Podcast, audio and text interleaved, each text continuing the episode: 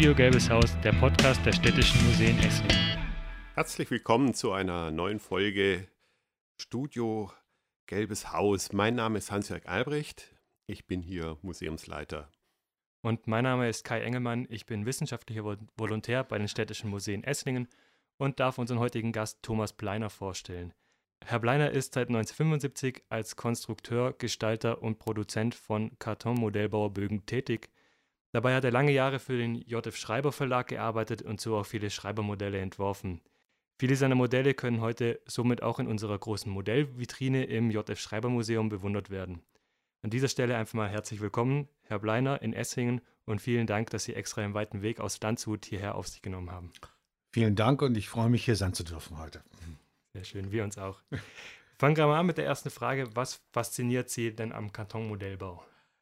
Das ist ähm, einfach und auch schwer gleichzeitig zu beantworten, weil ursprünglich war es natürlich als Kind und als Jugendlicher die Faszination des Modellbaus, wie man das ja hat, dass man aus Hölzchen oder aus Kartonteilchen irgendwas zusammengebaut hat, Schiffe, Flugzeuge oder Häuser ohne konkrete Vorlage. Äh, die zweite Wurzel ist die, dass mein Vater, Jahrgang 1928, mir damals diese Dinge schon nahegebracht hat, weil ich habe ihn immer abends am Schreibtisch Flugzeuge zusammenbauen sehen aus Papier. Das habe ich dann sehr schnell übernommen von ihm und habe dann als Gymnasiast und als Schüler Schreiberbogen und auch, wenn ich das sagen darf, Wilhelmshavener Modellbaubogen zusammengebaut, die ganze Palette habe dann sehr früh verstanden, welche Faszination davon ausgeht, wie flache Teile durch relativ einfache Manipulationen wie Schneiden, Rillen, Falzen zu einem Körper im Raum zusammenwachsen. Das fand ich toll. Äh, hatte aber nie daran gedacht, dass ich das mal auch von der anderen Seite her umsetzen konnte.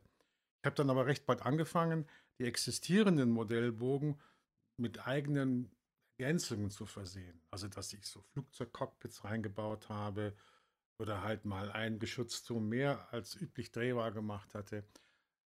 Ähm, was dann dazu führte, dass ich relativ früh, also bereits 1975 richtig, äh, bekam ich von dem Verlag Jade in Wilhelmshaven den Auftrag, den schweren Kreuzer Prinz AG als Modellbaubogen zu entwickeln. Der ist dann damals nicht erschienen, erst sehr viel später.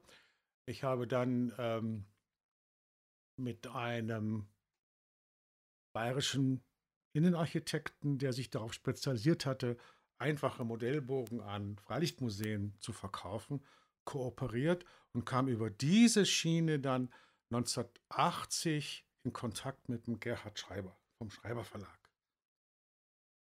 Ich bin eigentlich äh, über den Schreiber Verlag hergefallen auf der Spielwarenmesse in Nürnberg. So nach dem Motto, hier schaut mal her, was ich kann.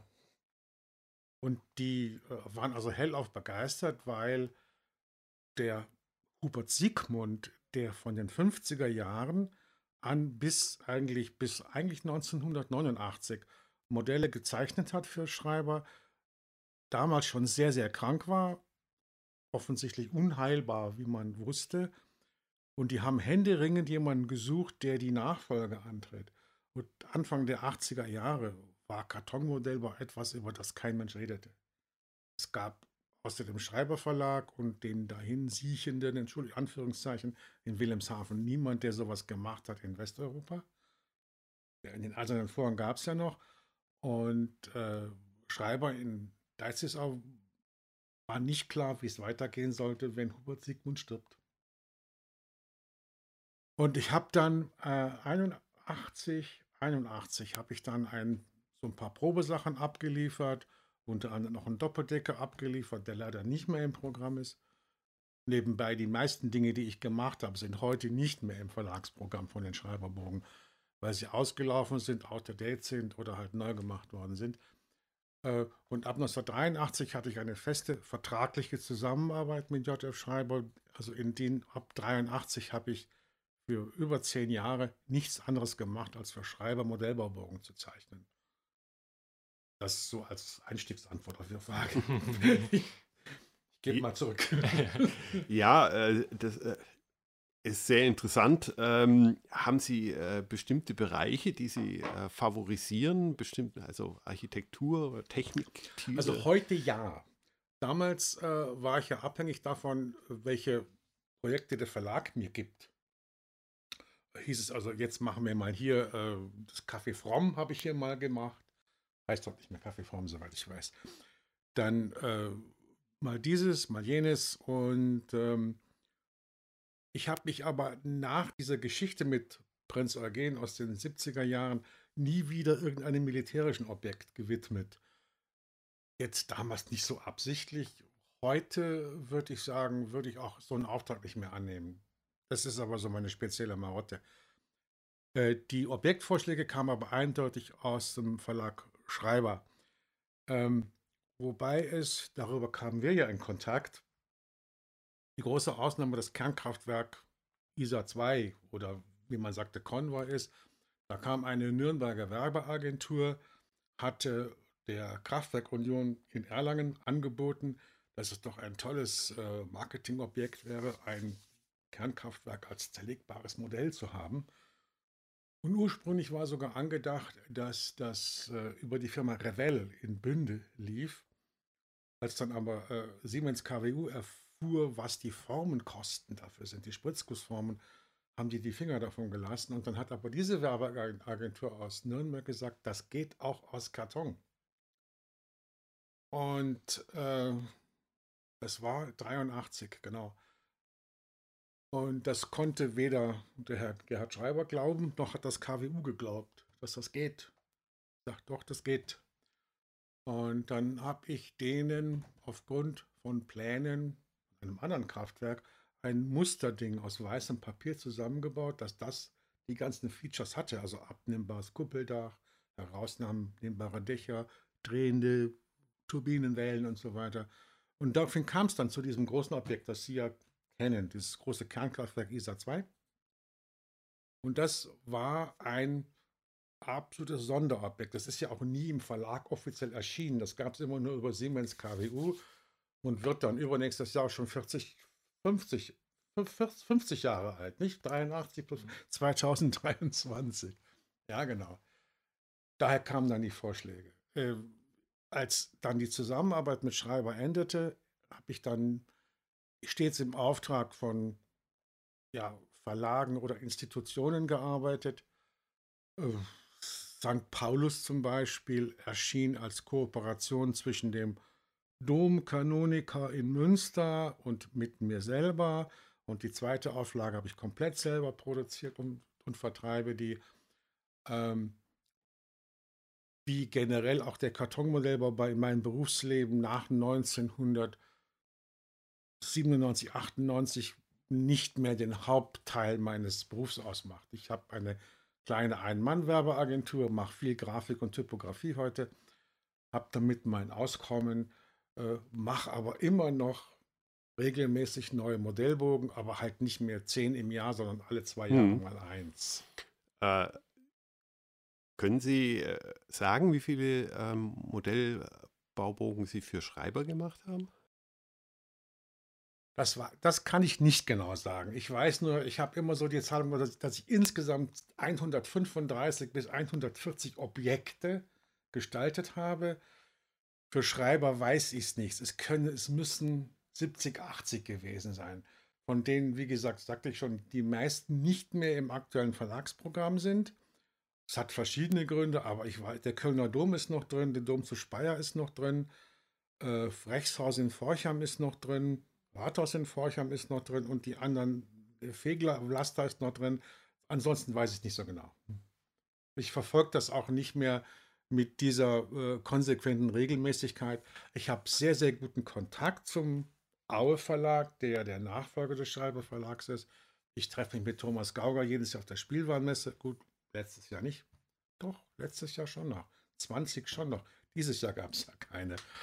Äh, es gibt auch zwei neue Projekte, die bei mir für den Schreiber Verlag entstehen. Ich soll noch nicht sagen, welche. Es sind Kirchen. genau, wir haken gerade noch mal ein bisschen nach zu ja. dem Atomkraftmodell. Ähm, können Sie uns da einfach noch ein bisschen mehr drüber erzählen, wie es denn also Sie haben schon mir damals erzählt, äh, dass es eben zu, an dieser Nürnberger Spielwarenmesse Ja. ähm, ja, zum, zum Kontakt kam zum ersten Mal mit Mhm. Schreiber oder mit der KWU. Ja. Waren Sie da selber vor Ort? Oder? Nein, da war ich nicht selber vor. Also ich war, wie gesagt, 81 habe ich den Schreiberverlag überfallen auf der Spielwarenmesse und dann begann die Zusammenarbeit, begann die Zusammenarbeit und dieser Kontakt zwischen KWU, Siemens und dieser Agentur in Nürnberg, der war 83, da war ich gar nicht dran beteiligt, weil diese Vorgespräche liefen auf der Messe und dann kam damals der Herr Gerhard Schreiber auf mich zu und sagt, ach Herr Kleiner, sowas geht doch bestimmt nicht. Und sage ich, doch, das geht. Und dann ähm, sagte ich, ja, habe hab ich erst so ein Muster produziert, da gibt es sogar noch Fotos von. Ich habe sogar damals es geschafft, äh, plastische biegsame Röhren aus Karton zu bauen. Das ist halt so mit diesen Dreiecksgeschichten, die man einschneidet. Und das war denen dann zu kompliziert. Äh, also dieses Kernkraftwerkmodell ISA 2 oder Convoy enthält also nur zweidimensionale Silhouetten von Röhren, die dann gekrümmt sind von dem Wärmetausch und raus in die, in die Turbinenanlagen. Aber ich kann noch gerne ein paar Details erzählen Ja, aber- dem Modell. Also, was mich jetzt auch noch interessieren würde, kann das jeder zusammenbauen, das Modell? Das ist ja schon sehr komplex. Oder muss man da schon eine gewisse Erfahrung haben? Schon. Also, um das ist eine Zahl, die ich konkret weiß. Dieses Kraftwerksmodell besteht aus 1054 Teilen. Was aus heutigem Blickwinkel eher wenig ist. Es gibt ja noch ein weiteres Kernkraftwerk von mir, das dann Jahre später entstand. Das hat weit über 3000 Teile. Aber dieses Kernkraftwerksmodell damals war so gehalten, ähm, dass man es auch nur so bauen konnte, dass die äußere Architektur zu sehen war. Also Wand, Wand, Wand, Dach drauf. Und da die Gebäudestrukturen in diesem Maßstab 1 zu 300 nicht sehr dreidimensional sind, waren das pure Flächen, wobei dann die, äh, sag mal, die Räumlichkeit durch grafische Mittel dargestellt wurde, Licht und Schatten und hervor- und zurückdrängen. Das konnte dann schon jeder zusammenbauen. Aber das Ganze war insofern etwas komplex, weil jeder ist erstmal schockiert von 18 Bogen bedruckt mit vielen, mit vielen Teilen. Und man sich dann die, die waren zwar eindeutig gekennzeichnet, aber dass man die heraussuchen musste, die man brauchte, um nur das Äußere zusammenzubauen. Das war dann auch an einem Wochenende konnte man das machen, weil so groß war das Ding ja nicht. Für die Innengeschichte äh, habe ich immer gesagt, das darf nie das erste sein, was jemand aus Papier macht mit Schere und Messer, sondern da muss man schon das eine oder andere gebaut haben und auch ein Gespür für das Material kriegen. Aber wir haben damals, ähm, sage mal wir, also KWU hat damals über ein, nein, es gab eine erste Auflage von 5000 Stück in so einer schönen Tragetasche. In der Zeit damals mit so Aufklebern hinten drin, so Atomkraft, ja bitte und solchen Geschichten. Das war ja damals ein heißes Thema.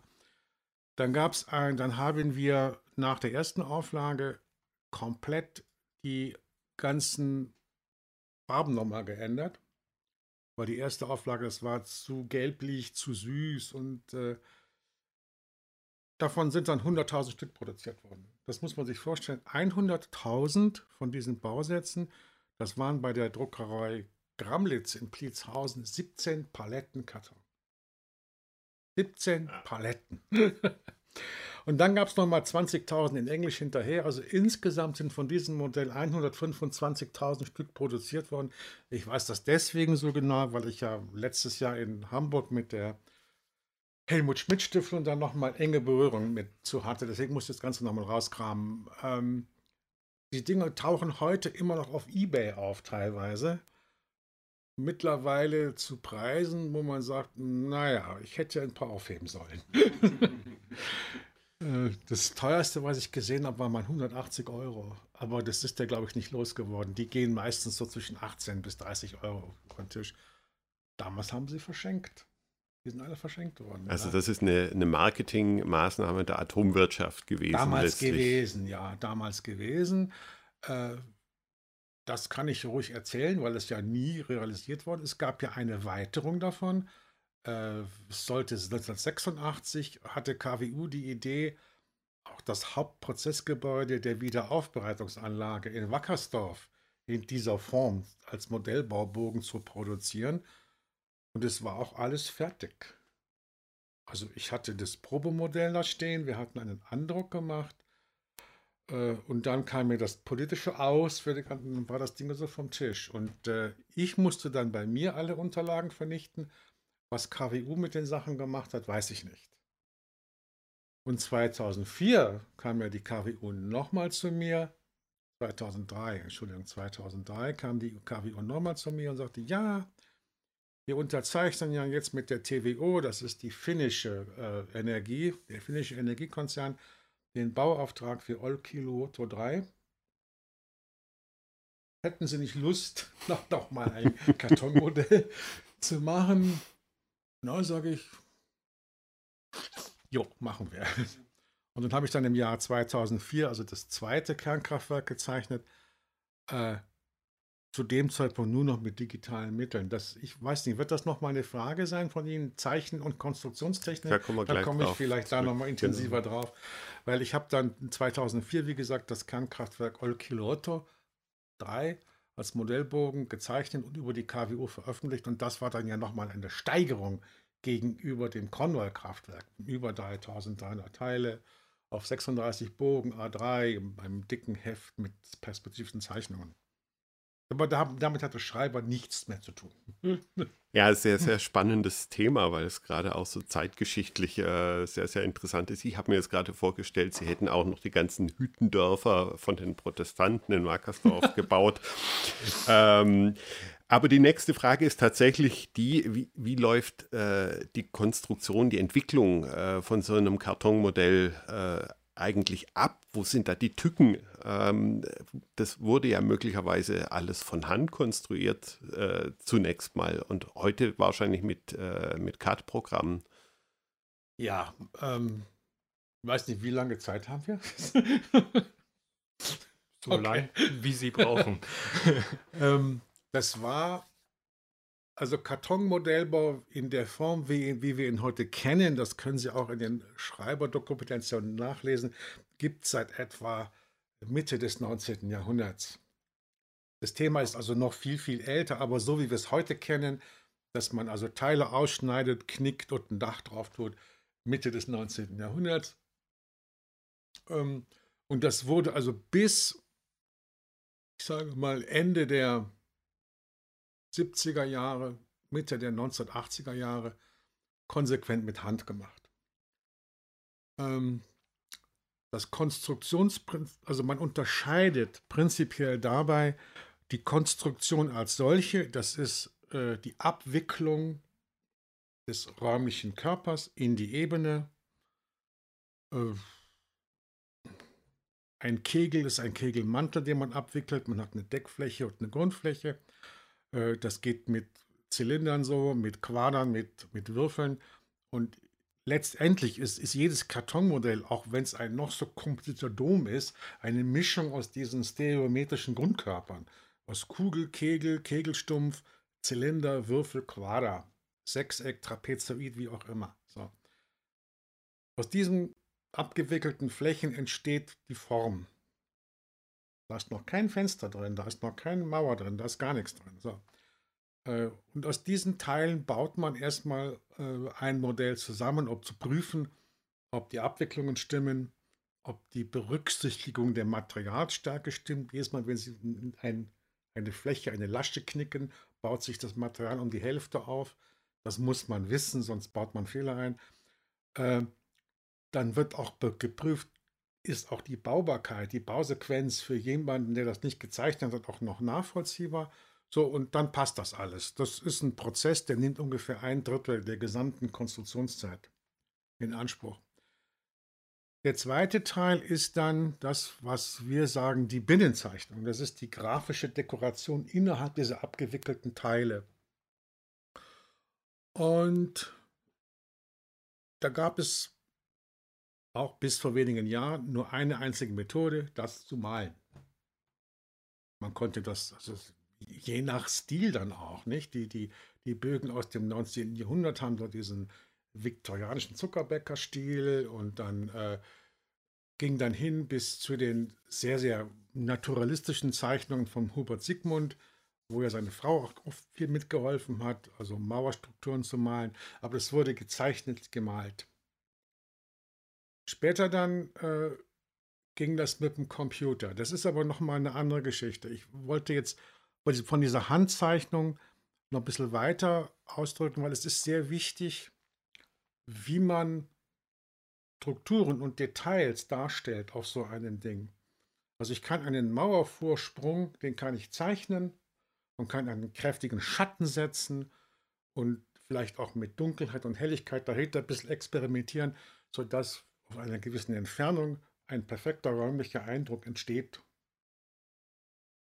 Aber ich kann ihn nicht fühlen, weil er nicht körperlich da ist. Ich kann aber auch diesen Mauervorsprung als Detail vorsehen, den der Modellbauer ausschneiden, knicken, falten und davor kleben muss. Und die Kunst dabei ist, das abzuwägen. Ist jetzt das, was ich da als im Modell mache, die Kirche, das Rathaus, das, das Gebäude, verträgt es diese plastische Darstellung, dass ich ein Teil nehmen und formen und hinkleben muss, oder ist es besser, ich löse es rein grafisch? Das hängt davon ab, wer das macht, welchen Kundenkreis das ist.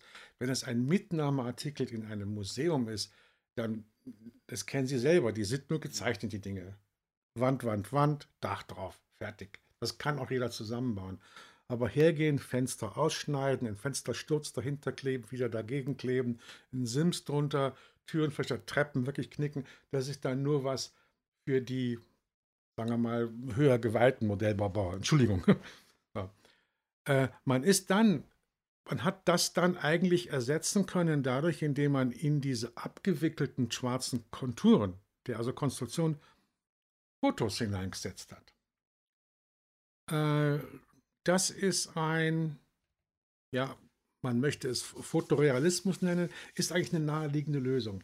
Man kann damit sehr schnell etwas produzieren, weil diese Abwicklung von einem einfachen Haus ist ja einfach.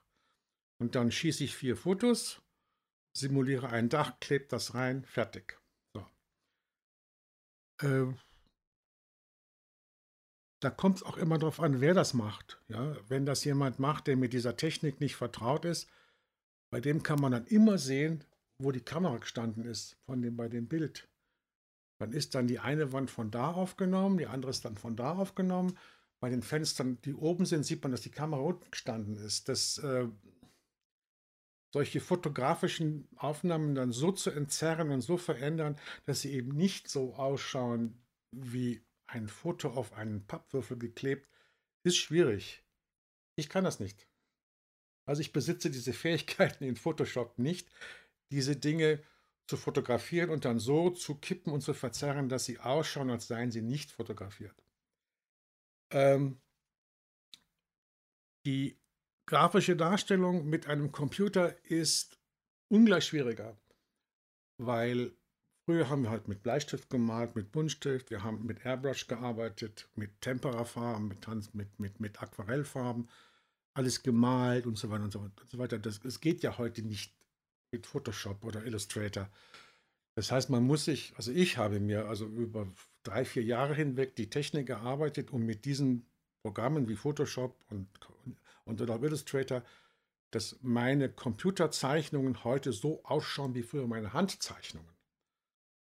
Mit dem Vorteil, dass ich ja heute in 20.000-facher Vergrößerung zeichnen kann und wieder zurückskalieren kann, sodass dann für den Beobachter ein Bild entsteht, der sagt, ist das jetzt Foto oder ist das gezeichnet? So. Das ist die Geschichte. Mit der Hand einen Modellbaubogen zeichnen heute wäre ein künstlerisches Unterfangen vielleicht, dass man da noch mal ganz anders dran geht und sagt, ich, äh, ein Bekannter von mir hat einen Lehrstuhl in Clarksville, Tennessee für Art und Design und der macht Objekte aus schneeweißem Karton ohne jede Bemalung. Toaster und Stühle und Musikinstrumente. Steht auch faszinierend aus. Und selbst da könnte man nun auch mit einfachen grafischen Mitteln wieder so eine Mauerstruktur reinmachen oder so etwas. Das dazu zu dem Thema. Wie, lange, wie lange benötigt man für, für so einen äh, Konstruktionsprozess? Ist natürlich bei einem Modell mit 3000 Teilen sicherlich äh, ein weiterer Weg ähm, als jetzt bei einem Museumsshop-Modell, äh, wo sie nur äh, kubische Grundformen oder, oder äh, räumliche Grundformen verwenden. Die Frage ist nicht so einfach zu beantworten, weil primär hängt es davon ab, wie viel Zeit kann ich selber dafür aufwenden. Weil äh, wenn, ich will es so formulieren, wenn ich, einen, wenn ich einen Auftrag bekomme von einem Verlag, der sagt, zeichnen Sie mir bitte das Modell, in der Zeit machen Sie bitte nichts anderes und wir zahlen Summe X. So. Dann geht so ein Ding in einem Vierteljahr durch. Ich habe damals für, ähm, für das erste Kernkraftwerk, was Sie erkennen, habe ich vier Monate gebraucht. Für äh, das hatte das zweite für Olkiluoto 3 habe ich sechs Monate gebraucht. Im Gegensatz dazu für St. Lorenz, äh, das 2009 für die evangelische Kirchengemeinde in Nürnberg entstand, habe ich anderthalb Jahre gebraucht, weil ich nebenbei ja noch meine Agentur laufen lassen musste. Ähm, man kann auch an einem Nachmittag so ein Ding zusammenschrauben, wenn es wirklich ganz einfach ist. Das ist ähm, es ist schwer zu sagen. Es hängt ab davon, wie komplex ist es, wie umfangreich ist es, welchen Anspruch man erfüllen muss und wie viel Zeit selber zur Verfügung steht.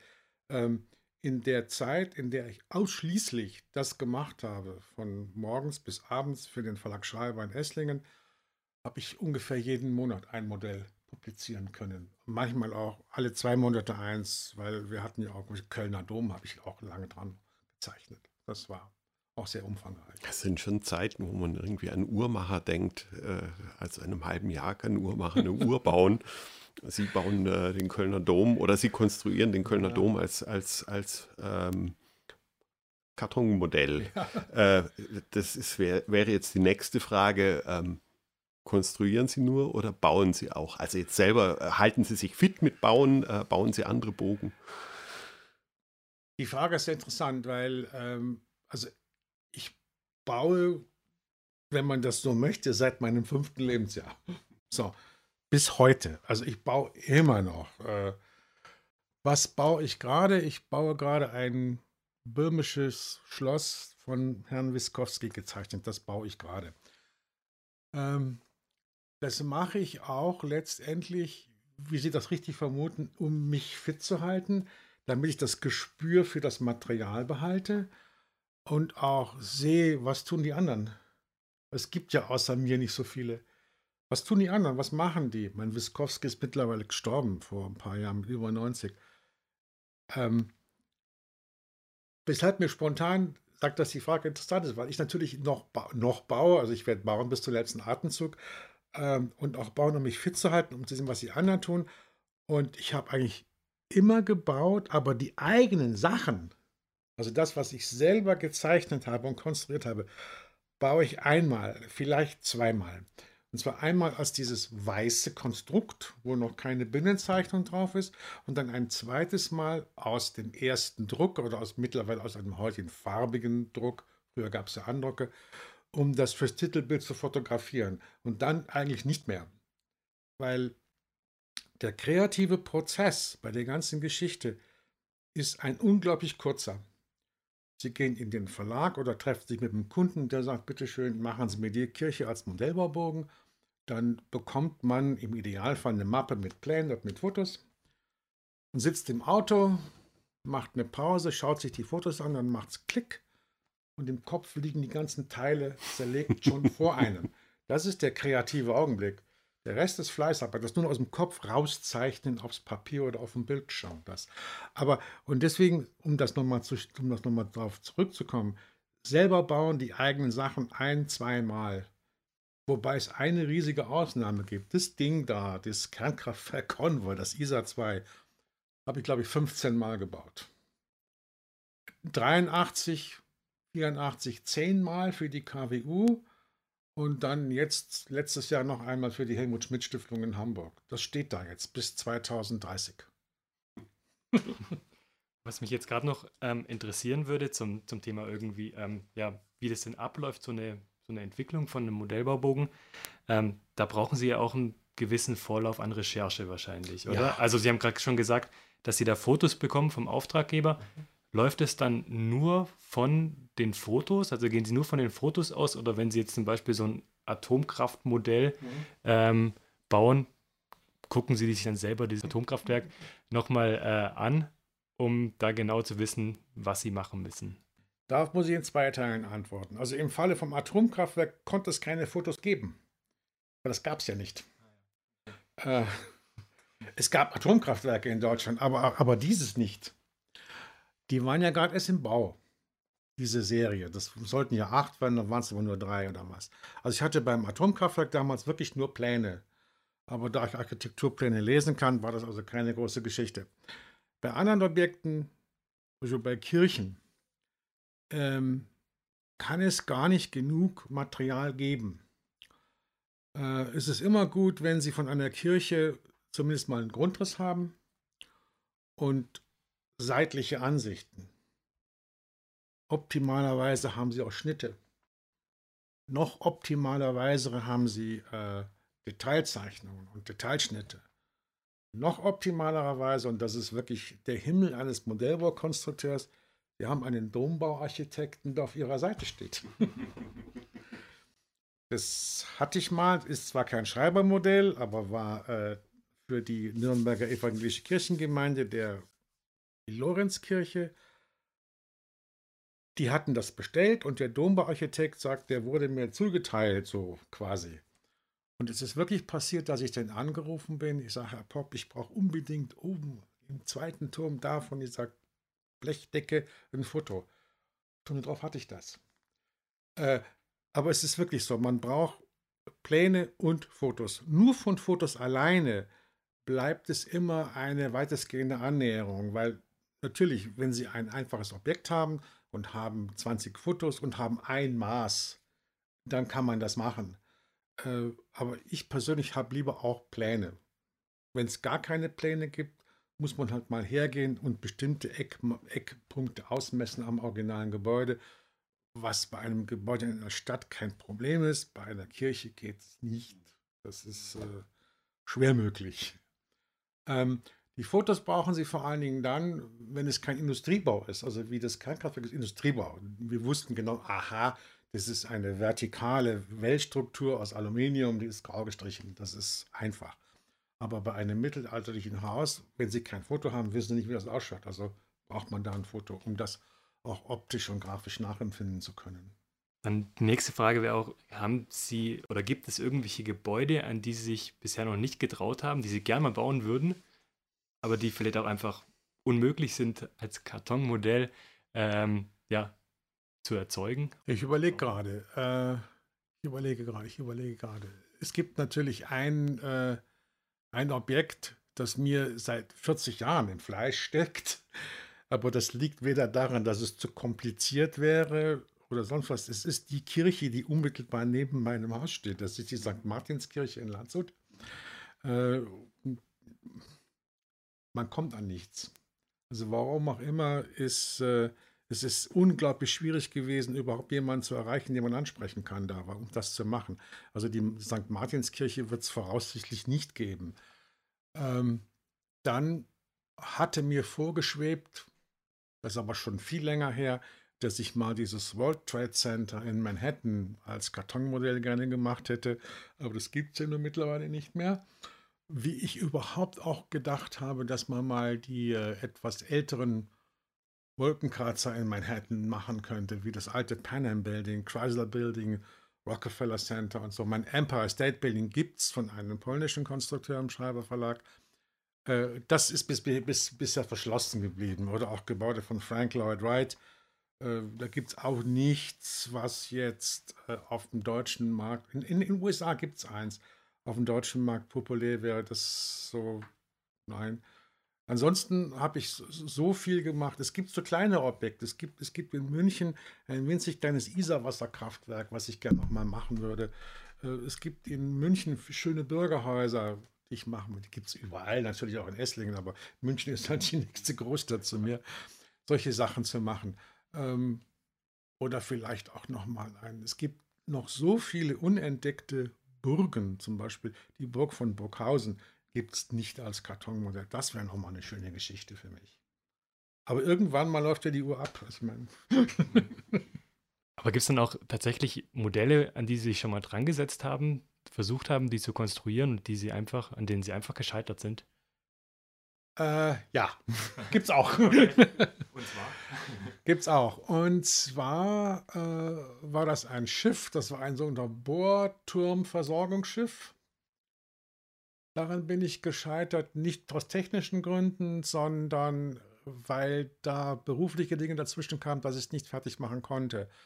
Was war noch? Und für den beim Schreiberverlag von denen hatte ich mal den Auftrag bekommen, äh, das Kampfflugzeug MRCA Tornado zu zeichnen.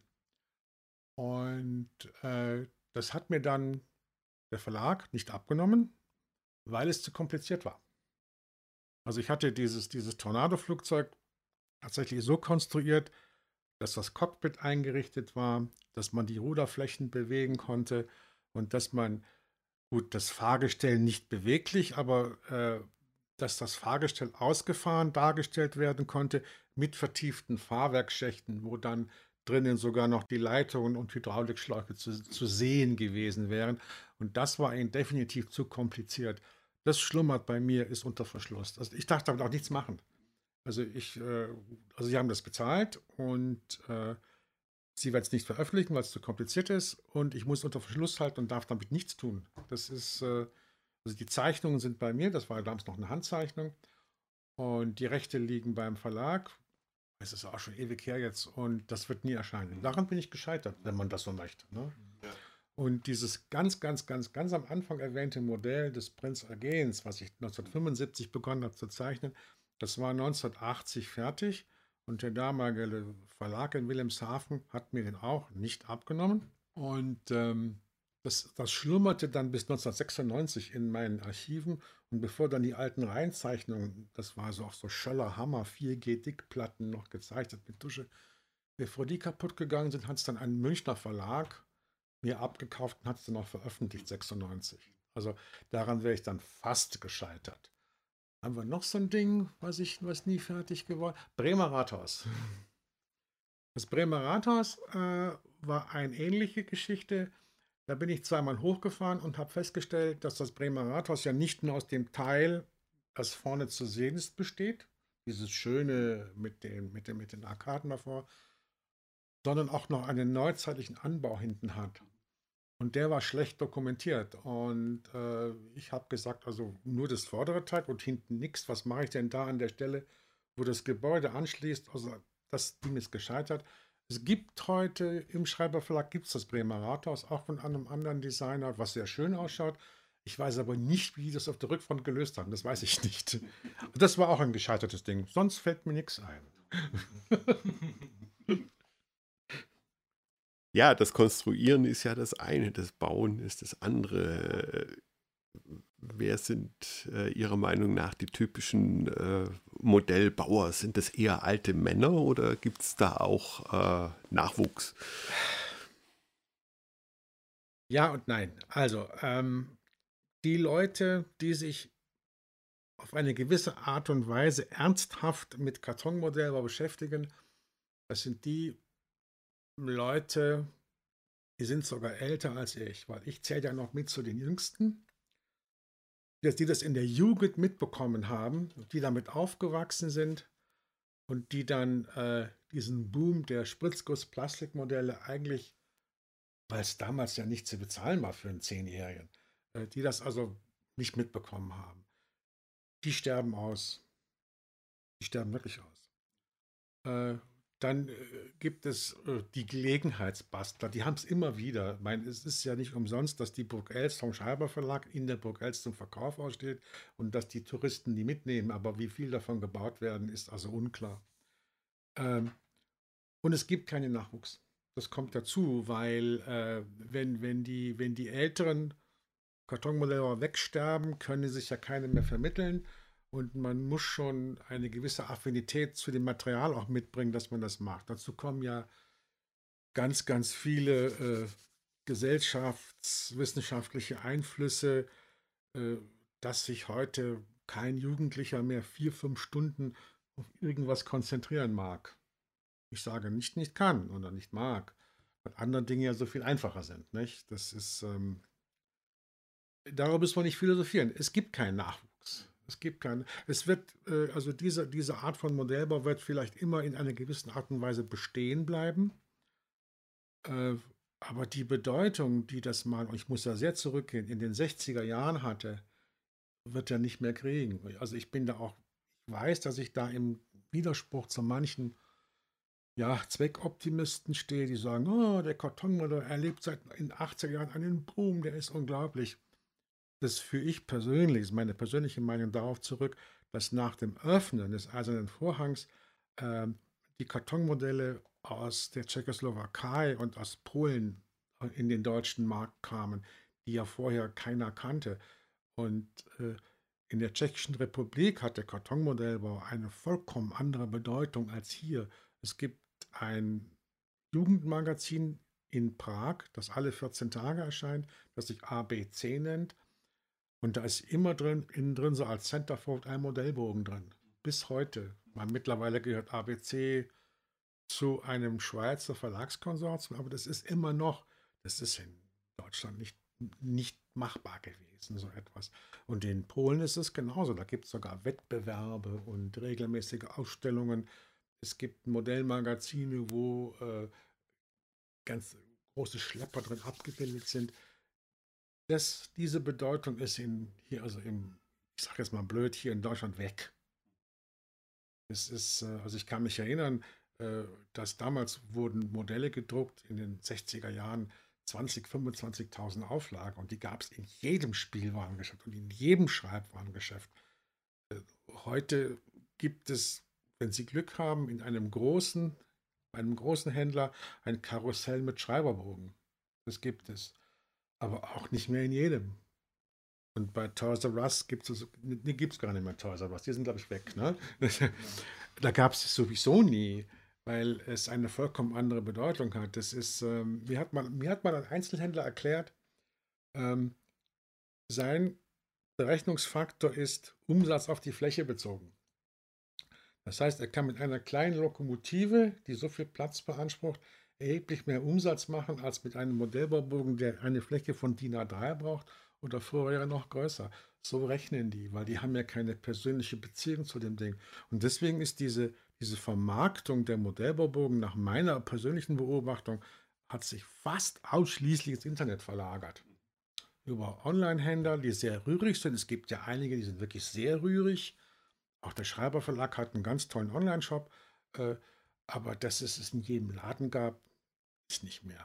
Ich weiß noch, wenn ich, mit, wenn ich für meine Mutter Kopfwehtabletten in der Apotheke kaufen musste, 1962, da gab es in der Apotheke ein Bastelbogen mit dem Haus drauf. Das gab es dann geschenkt. In den Zeichenblöcken war das Dürerhaus hinten drauf. Das ist alles verschwunden. Und ähm, um das nochmal den Bogen zu schließen, äh, mit, mit meiner Generation wird das in dieser Dimension wohl verschwinden. Hoffentlich haben wir noch 20, 30 Jahre. Und Nachwuchs gibt es wenig bis gar nicht. Ähm, es wird immer ein paar geben, die das machen. Aber ich sag mal, ein Wirtschaftsfaktor nicht mehr, kulturell schon. Das ist ja nun mal eine ganz andere Geschichte, kulturell schon, aber wirtschaftlich nicht mehr. Es ist aber meine persönliche Ansicht. Ja, dann äh, würden Sie ähm, sich als einen der letzten Mohikaner der Modellbauer bezeichnen. Modellbauer, ein aussterbender nee, Beruf? Modellbauer, Modellbauer ist sicher Also jetzt Kartonmodellbauer. Karton, Kartonmodellbau, Konstrukteur. Konstrukteur war eigentlich schon vor 40 Jahren ein aussterbender Beruf. Ähm, also leben kann man davon nicht. Äh, ich habe mal so im Bekanntenkreis ja, immer so, ja, da hast du doch was zu tun und schaufelst einen Haufen Geld. Sag ich, wie macht man als Kartonmodellbaukonstrukteur ein kleines Vermögen, indem man vorher ein großes hatte? Nein, also leben kann man davon sicher nicht. Ähm, es gab bei Schreiber den Hubert Sigmund, danach kam ich, Danach kam der Alvar Hansen, mittlerweile verstorben. Hubert Siegmund ist auch verstorben. Dann gab es den, den Vornamen, kann ich aussprechen, an Herrn Tabanaki, der für Schreiber nach wie vor zeichnet. Es gibt den Peter Gierhardt in Plochingen, der auch ab und zu mal etwas macht, aber auch schon in meinem Alter ist. Äh, dann gab es beim Passat Verlag den Peter Brandt, der auch verstorben ist. Und das war's. Das heißt, es gibt ein paar wenige, eine Imogen Zimmer, die ab und zu mal ein Schiffchen konstruiert für ihren eigenen Kleinverlag. Aber in dieser großen Bandbreite gibt es keine mehr. Und ähm, die Zusammenarbeit zwischen dem Schreiber Verlag und mir endete ja in den 90er Jahren, weil ich davon nicht mehr leben konnte.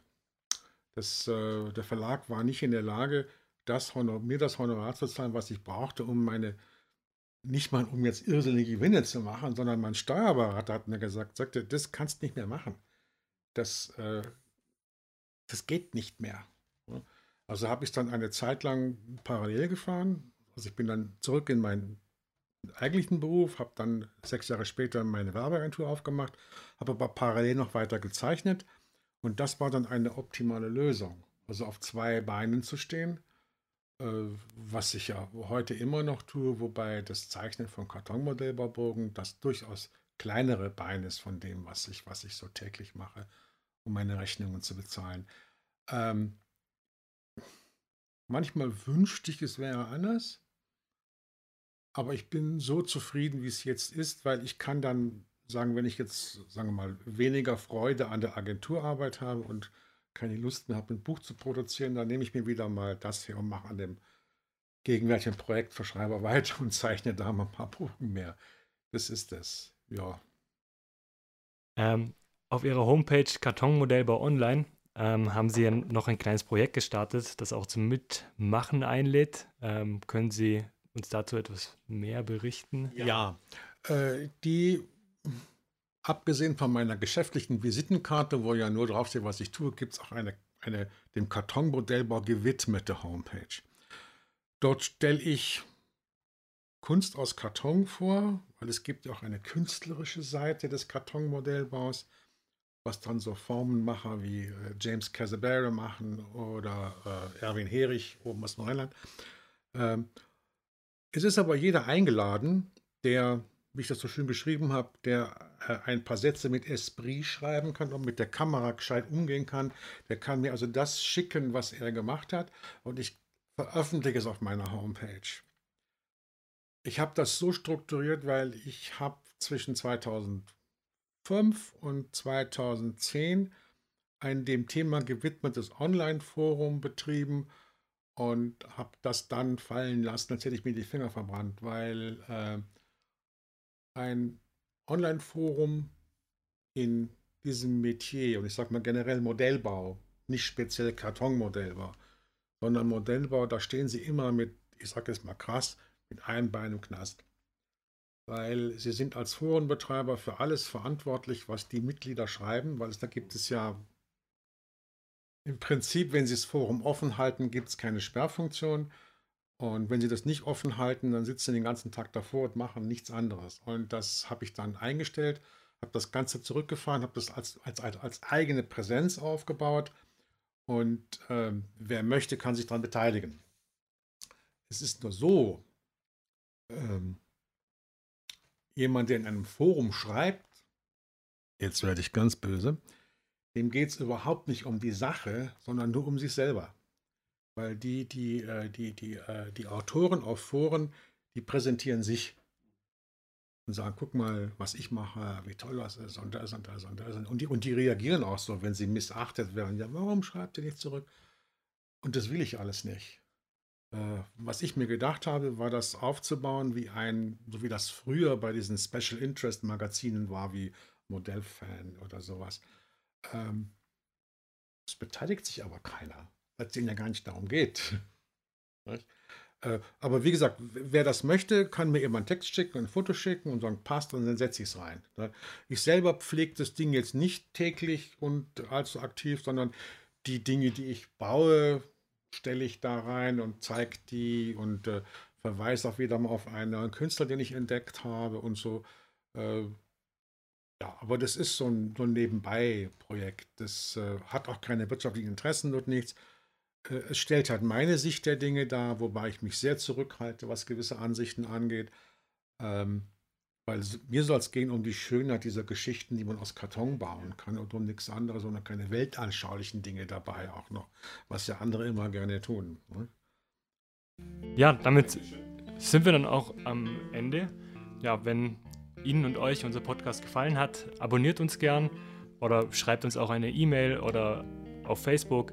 Gerne auch mit Anregungen, was ähm, Sie und ihr ähm, gerne in den nächsten Folgen hören wollt. Ähm, ja, und damit nochmal herzlichen Dank, Herr Bleiner, und bis bald. Ich bedanke mich auch recht herzlich für die Gelegenheit. Dankeschön.